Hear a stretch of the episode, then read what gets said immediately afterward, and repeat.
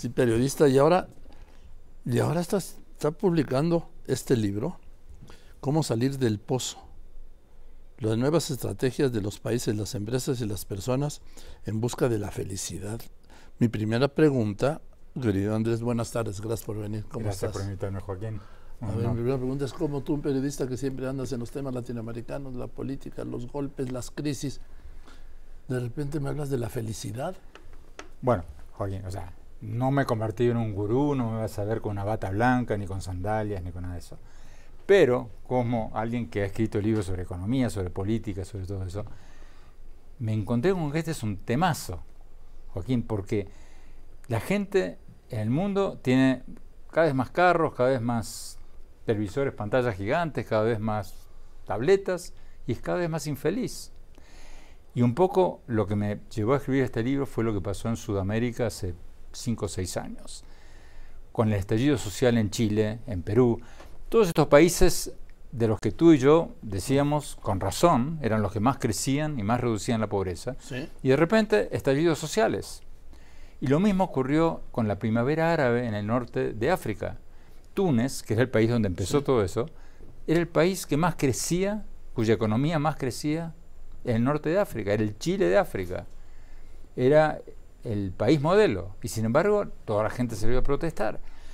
Y entrevistando en mi programa de, de, CNN al presidente de Gallup, él me contaba que en las encuestas de ellos que hacen en 150 países, la infelicidad en el mundo está subiendo año tras año desde que empezaron a hacer esta encuesta hace casi 20 años. Entonces me dije, Joaquín, esto es un temazo, voy a investigarlo, voy a empezar a viajar a los países más felices del mundo y a los países que están haciendo las cosas más innovadoras en materia de felicidad para ver qué están haciendo ellos y qué podemos aprender de ellos para ser más prósperos y más felices. A ver, déjame hacerte una pregunta. ¿Tú eres feliz, Andrés? Sí. Casi siempre. Bueno, mira, cuando prendo el televisor lo veo a Donald Trump, mi nivel de felicidad cae instantáneamente. Pero en términos generales, sí. Sí, y eh, yo, sí, yo sí lo soy sin duda alguna. Yo, te lo digo así, yo sí, yo sí. Y, sonoro. y no, pero te, te, si, si, si tuviera un poco en la respuesta, Joaquín, es porque mucha gente cree que, bueno, Joaquín López Dori y Andrés Oppenheimer tienen buenos trabajos, ganan razonablemente bien.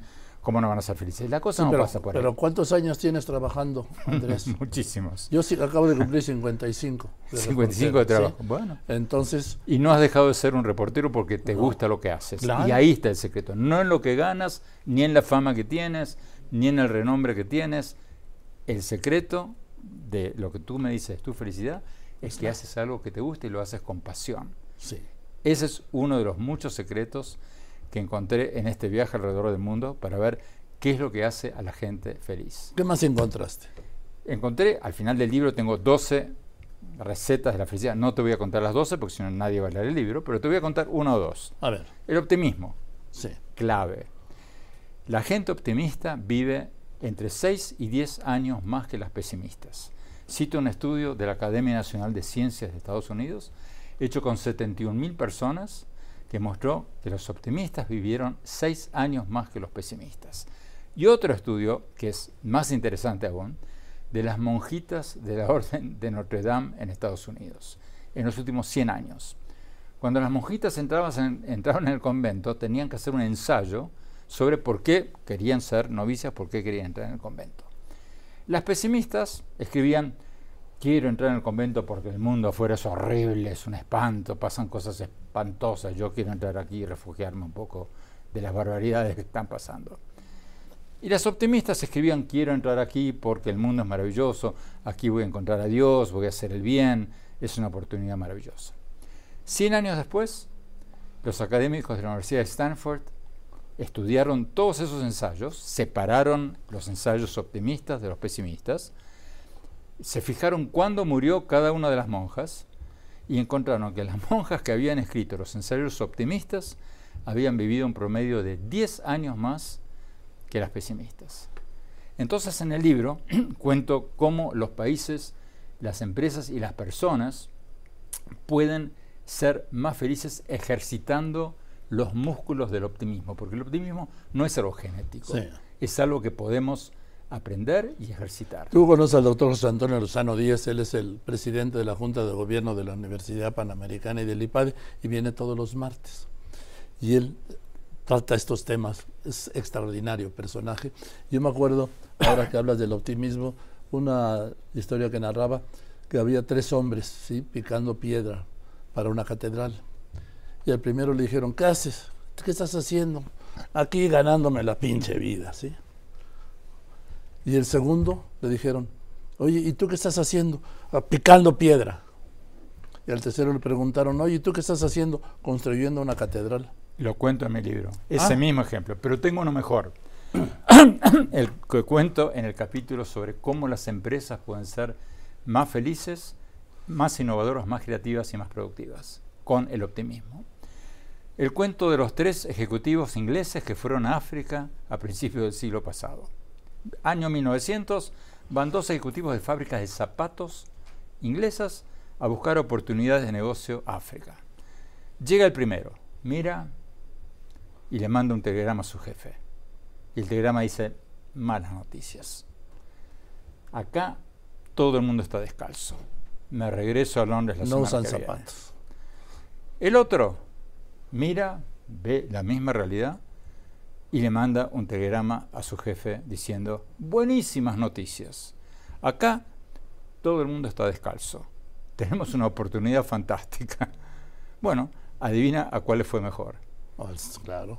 Las empresas que ven la vida, el mundo con optimismo son mucho más creativas, mucho más innovadoras, mucho más productivas y ganan mucho más que las que ven el vaso medio lleno.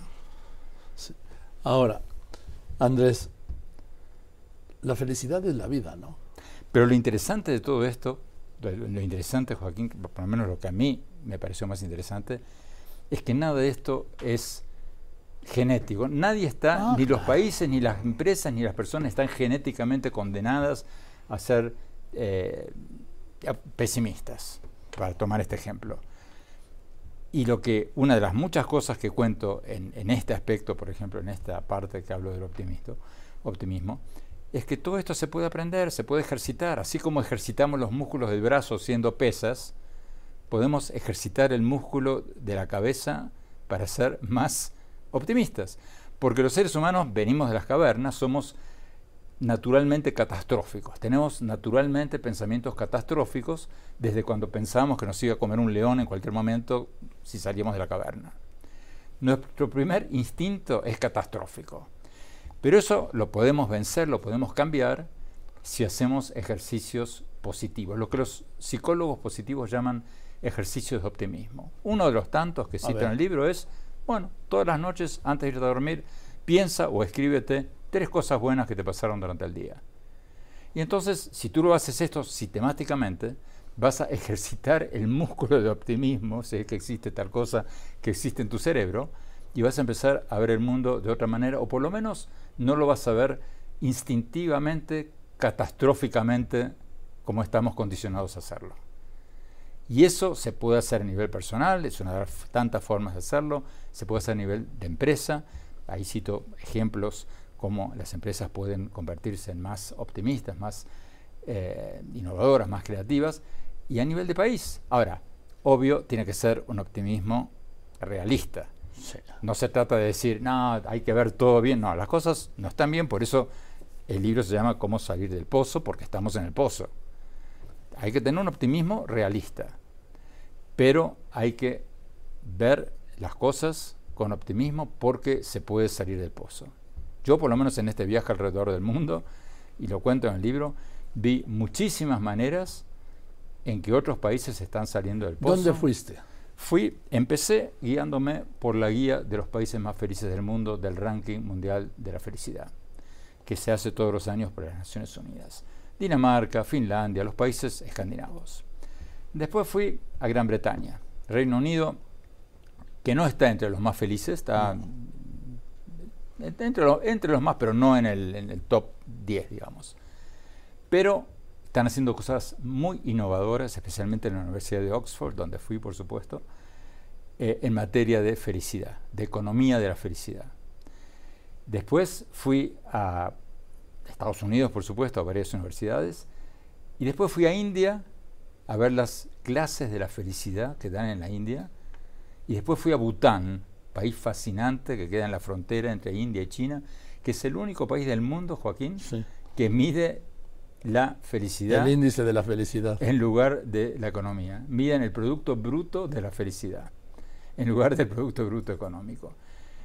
Y muchas de estas cosas, Joaquín, como te decía antes, yo este libro lo escribí partiendo del escepticismo que tenemos todos los periodistas. O sea, en el primer capítulo cuento cómo fui a una cumbre mundial de la felicidad, esperaba encontrarme con mucho incienso, mucho, o sea, mucha meditación. Todo zen. Exactamente.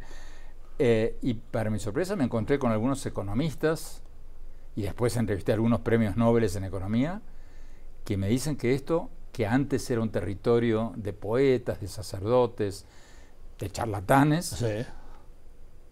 O sea, no es que los poetas los sacerdotes sean charlatanes. es que también, era, también era un, era un terreno exclusivo casi de charlatanes. Era un poco... ¿Cómo, ser feliz en tres lecciones? Pero el tema, Joaquín, es que esto se ha convertido en una ciencia cada vez más. Te iba a hacer dos preguntas. ¿Me dices tú que hay una cátedra de la felicidad en la India? No, clases de felicidad. Ah, en todas las escuelas primarias de Nueva Delhi hay clases obligatorias de felicidad. Y Joaquín, cuando me lo contaron, yo pensé que era un chiste. Pensé que esto era un relajo. Fui, me quedé maravillado. Por ejemplo, me senté ahí en el pupitre con los niños, en Nueva Delhi. Los niños los lunes aprenden a meditar. Aprenden a meditar. Entonces los niños que entran en la clase en India, como todos los niños del mundo, gritando, empujándose.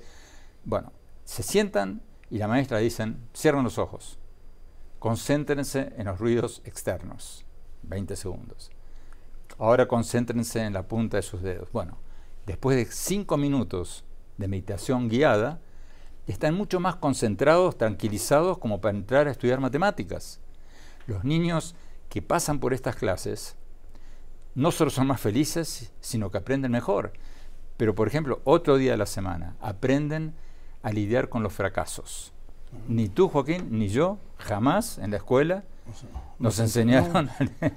Te enseña la vida. Y allí lo enseñan de una manera fascinante, porque no es que la maestra se pone a pontificar. Niños, hay que aprender a, no ahogarse en un vaso de agua con fracaso. No, eso no sirve para nada. Lo hacen con historias ejemplares. Y les dicen, caso Michael Jordan. Erró 9.000 tiros antes de ganar su primer campeonato de la NBA. Niños, tarea para mañana.